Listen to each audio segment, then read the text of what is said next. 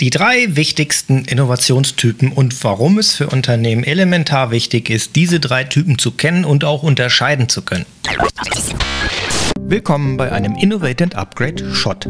Hier geht es kurz und knackig um ganz praktische Fragen aus dem Bereich Kundeninterviews, Jobs to be done und Wheel of Progress. Mein Name ist Peter Rochel und jetzt geht's los.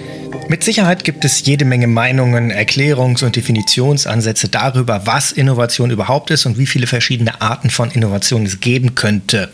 Sicherlich ist das für einige akademisch interessierte Menschen ein sinnvolles Beschäftigungsfeld, sich darüber auseinanderzusetzen und darüber zu streiten. Aus unternehmerischer, ich sag mal, nutzwertorientierter Perspektive reicht es mir allerdings vollkommen aus, mit den drei Typen von Innovation zu arbeiten, die auch Clayton Christensen in seinem letzten Buch The Prosperity Paradox verwendet hat. Und um genau diese drei Arten von Innovation oder Typen von Innovation wird es jetzt hier gehen. Und natürlich eben auch darum, ob und wie Jobs to be done und das Wheel of Progress jeweils auf diese drei Typen anzuwenden sind. So, nochmal, bevor es jetzt losgeht, ganz kurz vorab, äh, ein bisschen Meinung an dieser Stelle. Ich halte es für elementar wichtig für alle Führungskräfte oder Innovatoren, die genauen Unterschiede zwischen diesen drei Innovationstypen exakt zu kennen und zu verstehen, was sie bewirken. Weil sie nämlich nur dann strategisch nutzbar für die Ziele eines Unternehmens sind. Egal jetzt in welcher Branche ihr unterwegs seid oder wie groß eine Organisation oder ein Unternehmen ist, spielt überhaupt keine Rolle. Und was das bedeutet, ist eben nichts weniger, als dass nur so Geschäftsmodelle tragfähig werden können und Unternehmen langfristig überlebensfähig gemacht werden. Innovation ist im unternehmerischen Kontext niemals ein Selbstzweck. Und äh, bevor jemand diese Innovationsarten nicht unterscheiden kann, ist aus meiner Sicht Innovation und Erfolg ein hochriskantes Glücksspiel. Ja, genau. So, kommen wir jetzt zu den drei Innovationstypen, um die es hier gehen soll. Das sind die Erhaltungsinnovation, die Effizienzinnovation und die marktschaffende Innovation.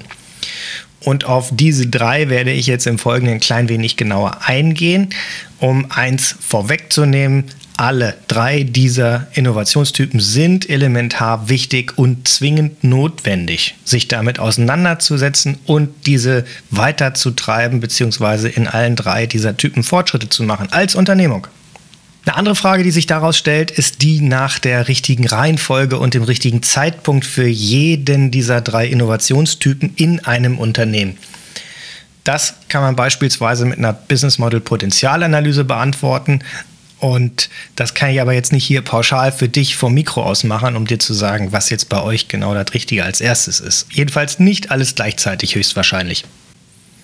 Zur Erhaltungsinnovation oder den Sustaining Innovations.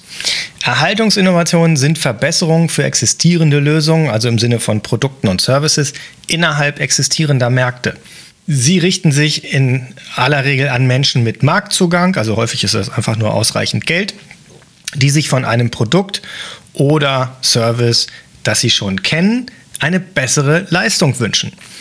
In der Automobilindustrie könnte man hier jetzt als ein Beispiel die Modellreihenentwicklung und Pflege anführen, wie beispielsweise seinerzeit vom Golf 1 bis hin heute zum Golf 8, glaube ich, ist der letzte Status heute zum Zeitpunkt dieser Aufnahme inklusive des Jetta, inklusive des GTI, inklusive des Golf Country und auch inklusive ID3, ID4 und was alles dazu gehört. Das sind alles Sustaining Innovations oder Erhaltungsinnovationen gewesen. Dadurch werden also weitere Segmente eines bereits existierenden Marktes erschlossen und Marktteilnehmende zu immer wieder neuen Käufen motiviert durch kontinuierliche Produktentwicklung. Tja, und äh, somit sind sogar alle vierrädrigen Kraftfahrzeuge der aktuellen Baureihen des Volkswagen-Konzerns Erhaltungsinnovationen. Der zweite Innovationstyp sind Effizienzinnovationen oder Efficiency Innovations im Original. Diese Effizienzinnovationen sind, wie der Name ja schon suggeriert, Innovationen, die Unternehmen dazu befähigen, mit weniger Ressourceneinsatz mehr zu schaffen. Und dabei bleiben die Lösungen, also Produkte und Services wieder, wie auch die adressierten Märkte die gleichen. Da verändert sich nichts. Es geht nur darum, das, was man tut, besser, schneller, günstiger zu tun. Und Effizienzinnovationen sind oft auch Prozessinnovationen in der Produktherstellung, aber natürlich auch Marketinginnovationen und Vertriebsinnovationen, die gehören eben auch dazu. In nahezu, nee, nicht nahezu, in jeder Industrie sind Effizienzinnovationen eine zentrale Managementaufgabe. Meistens dienen sie der Steigerung von Profitabilität, aber natürlich auch der Kundenbindung, um diese zu verbessern jeweils. Ein ziemlich krasses Beispiel dafür ist beispielsweise die amerikanische Ölindustrie. Da gibt es äh, spannende Zahlen dazu. 1980 arbeiteten in den Vereinigten Staaten noch etwa 220.000 Mitarbeitende in der Erdöl- und Gasförderung bei einer Fördermenge von 8,6 Millionen Barrel pro Tag, während es dann 2017 nur noch 146.000 Mitarbeitende Ende waren bei einer Fördermenge von 9,3 Millionen Barrel pro Tag. Und der dritte Typ ist dann, oder der dritte Innovationstyp ist dann die marktschaffende Innovation oder Market Creating Innovation, die nämlich genau das macht. Sie erschafft neue Märkte, indem nämlich Lösungen entstehen, die vorher zum Beispiel noch nicht existiert haben oder eben Lösungen dadurch für eine breite Masse an Menschen zugänglich gemacht werden, die bis dato überhaupt gar keinen Zugang dazu hatten. Damit erschaffen sie qua Definition neue Märkte.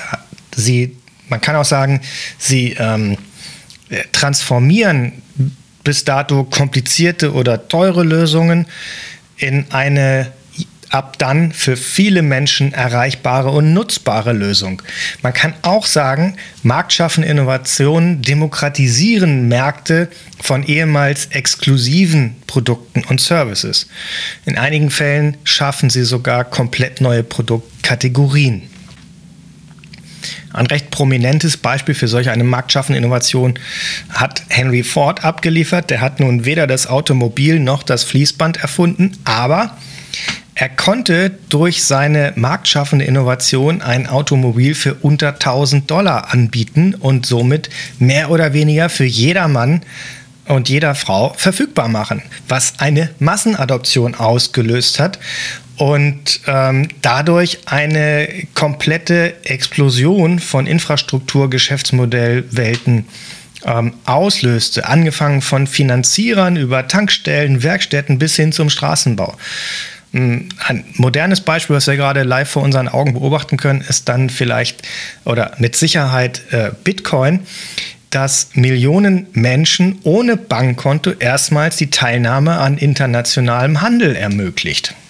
Ja, was hat das jetzt mit Jobs to be done und dem Wheel of Progress zu tun? Nun, äh, für alle drei Innovationstypen ist es von elementarer Bedeutung, die Jobs der betroffenen Personen zu kennen und zu verstehen. Und das heißt insbesondere für Erhaltungs- und marktschaffende Innovationen wie auch äh, bei Effizienzinnovationen im Bereich Marketing und Vertrieb heißt das, ich muss genau die Kundenjobs kennen, von denen nämlich dies betrifft, draußen im Markt.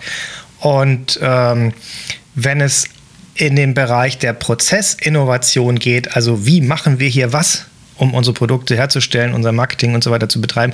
Dann brauche ich aber auch noch die Employee-Jobs, nämlich das sind die Jobs wie dann der Mitarbeitenden, damit ich verstehe, was genau dann auch zu tun ist. Das hat das also mit Jobs to be done zu tun und das Wheel of Progress ist jetzt ein Werkzeug, was genau dafür konzipiert ist, in einem Arbeitsgang die Jobs to be done und die Potenziale aller dieser drei Innovationstypen strukturiert zu erfassen, zu dokumentieren und zu operationalisieren.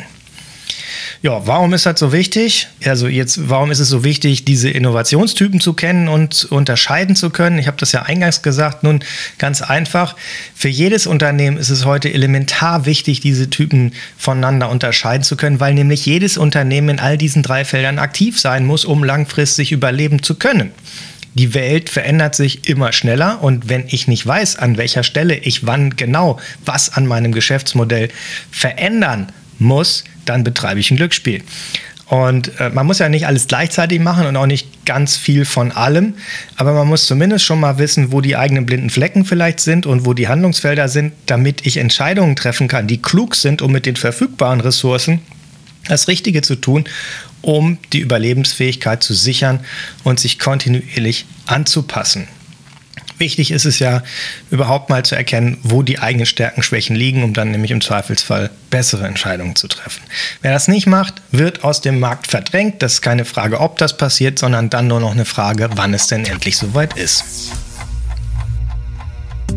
Das war's auch schon für heute und wenn du jetzt denkst, hey, ich will Innovation und Transformation endlich auch mit Jobs to be done umsetzen, sodass du immer ausreichend begeistert zahlende Kunden hast und begeisterte Mitarbeitende, die gern langfristig einen richtig guten Job bei dir machen möchten, dann melde dich bei mir.